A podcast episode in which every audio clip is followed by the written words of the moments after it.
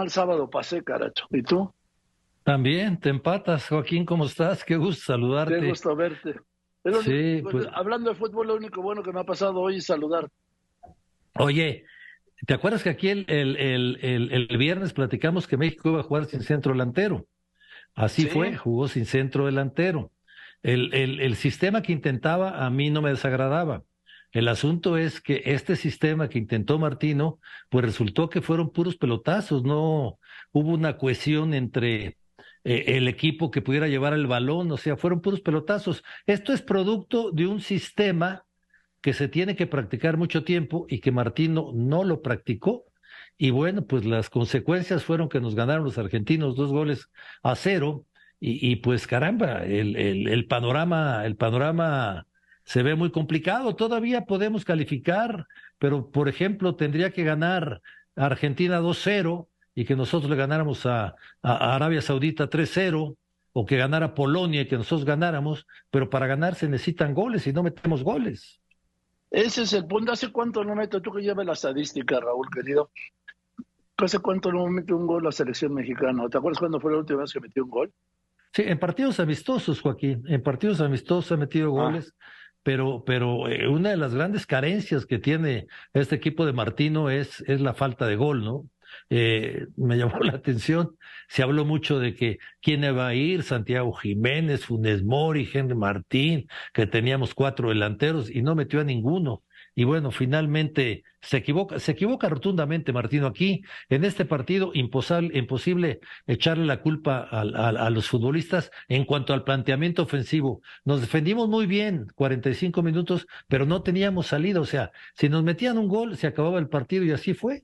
Así fue exactamente. Demasiado temor de Martino al equipo de Argentina. Si te vas a morir, Joaquín, muérete de algo, ¿no?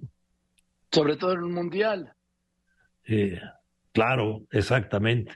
Pero bueno, a, ver, ahora.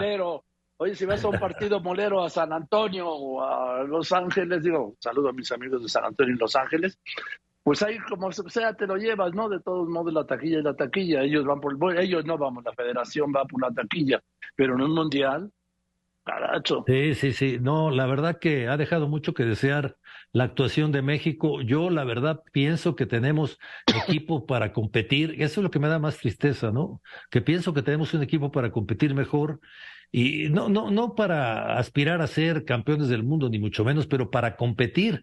Pero no hemos competido. Pues ese, ese, es, un, es un grave problema. No hemos competido. La competencia, la competencia de, en otros mundiales de nuestras elecciones era muy diferente a la que tenemos ahora. O sea, la gente podrá decir, bueno, siempre llegamos a la misma, a la misma instancia. No, ahora estamos cerca de quedar eliminados en la fase de grupos. ¿eh?